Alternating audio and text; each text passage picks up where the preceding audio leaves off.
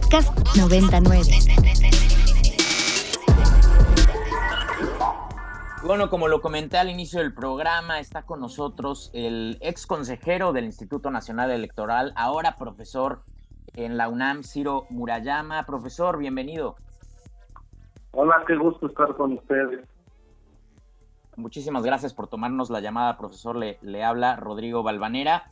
Oiga, pues quería preguntarle, como bien ya lo comentamos en, en este programa, tanto la alianza opositora como la alianza oficialista, pues ya se lanzaron con todo, aunque eh, le cambian sus palabritas de puestos eh, con varios eufemismos, se lanzaron con todo rumbo a la presidencial del 2024. Y veía eh, que usted hacía unos comentarios en redes sociales, profesor, sobre que pues las dos partes están saltando la ley porque todavía no es tiempo de precampañas. Mucha gente se pregunta y le pregunto eh, a usted en, función de su puesto de exconsejero del INE, ¿por qué es ilegal que los políticos hagan política, profesor? Bueno, una de las reglas que está en la ley eh, es la de la equidad y la legalidad, por supuesto, además de la rendición de cuentas que implica que todos los actores políticos arranquen la carrera al mismo tiempo, como en cualquier competencia, pues en un maratón no puede alguien empezar una o dos horas antes que el resto para tratar de sacar una ventaja indebida. Lo mismo es eh, en estas actividades y por eso es que la ley expresamente dice que tienen que empezar la tercera semana de noviembre cuando se trata de una elección eh, presidencial, en noviembre del año anterior. Nos puede gustar o no la ley, pero ahí está y aplica para todos, para el gobierno y para los opositores. Sin embargo, con la determinación primero de Morena de arrancar en junio y luego de la Alianza Va por México de arrancar en julio, pues unos se adelantaron cinco meses, los otros cuatro, y eso implica, además, que eh, se sustraen de la obligación que está contenida en la ley de tener que rendirle cuentas al INE de cómo están financiando las eh, precampañas. Es decir, eh, cuando se dan las precampañas en los plazos legales, cada precandidato tiene que ser inscrito por su partido ante un sistema en el INE que inmediatamente implica que se abra una contabilidad donde se va a rastrear por la autoridad electoral cada peso que ingrese a las cuentas, cada peso que salga para saber quién está poniendo el dinero, que no sea recursos públicos, que no sea grupos empresariales que tienen prohibido meter dinero para evitar el tráfico de influencias, que el dinero se esté yendo debidamente a través de proveedores reconocidos, no de empresas fantasmas, es decir, todo esto que la ley dispone para evitar el dinero mal habido en la política, pues se lo están saltando de uno y otro lado. Eh, yo creo que es una mala noticia para la integridad de nuestras elecciones que haya tan poco compromiso con la legalidad de parte de los principales actores políticos, sean el gobierno o la oposición. Preguntarle, profesor, eh, muchos se preguntan, pues, ¿qué puede hacer el INE ante esto? Porque, digo, quitarle o siquiera fintar con quitarle la candidatura a un aspirante tanto de oposición como oficialista, pues sería un movimiento nuclear políticamente hablando para el INE. Pues es que eh, usted tiene razón, sería una determinación muy drástica, yo creo que eh, sería la última consecuencia, pero pueden eh, pues tomarse medidas para hacer valer la, la ley, igual que en otros ámbitos, pues no directamente a quien se salta un alto acaba en la cárcel, tiene una infracción, una amonestación y la autoridad debe hacerse eh, presente.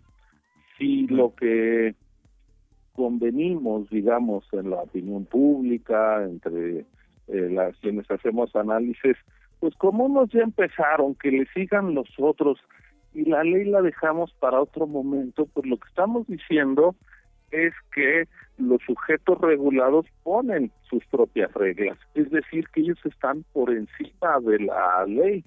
Eh, pues es algo muy muy ominoso que quien está buscando cargos de, representación eh, de gobierno pues considere que las leyes son prescindibles para buscar su propósito eso es lo que es eh, muy lamentable el, la distancia que hay entre eh, nuestros actores políticos más relevantes y las leyes que ellos mismos pactaron, redactaron y establecieron para disputarse el poder. Cuando las reglas de disputa del poder no se respetan, pues las demás eh, creo que tampoco. Totalmente. Eh, como usted lo comenta, pues la ley es la ley. Eh, pero le quería preguntar entonces, en, este, en esta misma línea, profesor, si usted tuviera una varita mágica legislativa, ¿qué se necesitaría para reformar y fortalecer la democracia interna de los partidos para que esto futuramente pues no ocurra? A ver, el problema es que las leyes eh, no son una varita mágica, al contrario, las leyes son unos compromisos para evitar lo que ocurre. Es decir, cuando se prohíbe el asesinato, no quiere decir que en ese momento deje de haber homicidios en, en las sociedades. Es que las sociedades castigan y ven mal eso y hacen todo para que no ocurra. Lo que nosotros estamos eh, viendo es la violación a una norma que se hizo porque había en el pasado eh, quien trataba de buscar ventajas ilegítimas, hacía trampas, se pasaba de listo y para evitar esas conductas, pues se llevó a la ley la regulación de las precampañas. Hoy lo que estamos viendo es que todos dicen, pues a mí me incomoda la ley, me la salto. Es un mensaje, yo creo que lo que deberíamos de hacer es, a ver, si no les parece que esté regular las precampañas, pues métanlo a su plan de eh, programa legislativo, modifíquese pero lo que no podemos hacer es ir cambiando las normas. Es como si usted va en la carretera y dice, pues la verdad, a mí me parece que es muy bajito ir a 100, aunque ese es el límite de velocidad, yo me voy a ir a 160 y todos vamos pues saltándonos la norma y así nos sentimos mejor. Bueno, pues está lleno de accidentes en las carreteras. este Es decir, cuando uno cree que las reglas solo se cumplen cuando eh, le gustan, cuando le acomodan, pero cuando le incomodan, pues me las salto, entonces pues no pago impuestos, hago trampas, pues yo creo que es esta cultura de la ilegalidad que padecemos cada que salimos a las calles y en cualquier ámbito, eh, retratada de manera muy nítida. Entonces, pues a mí me parece que lo que correspondería en este momento es hacer valer la ley vigente, que las autoridades electorales, que sin duda se encuentran ante un desafío muy complicado desde varios frentes, tanto desde el gobierno como desde la oposición, pues no renuncien a su tarea, porque si ahorita, Rodrigo, que no ha empezado el proceso electoral, ya dijeron que no les importan las leyes, pues ¿qué va a pasar más adelante con respetar el tope de gasto, con no incurrir en compra de votos. Mal precedente. nos están diciendo que con tal de llegar al poder van a hacer lo que sea, lo que crean que es rentable. Pues eso es, está mal, hay que decirlo. Totalmente, sienta un mal, un mal precedente, profesor. Preguntarle ya, ya para finalizar la entrevista, el revés que le dio hace unos días la Suprema Corte de Justicia de la Nación al plan B. ¿Cómo lo ves el último clavo en el ataúd de, esa, eh, de ese intento de reforma electoral?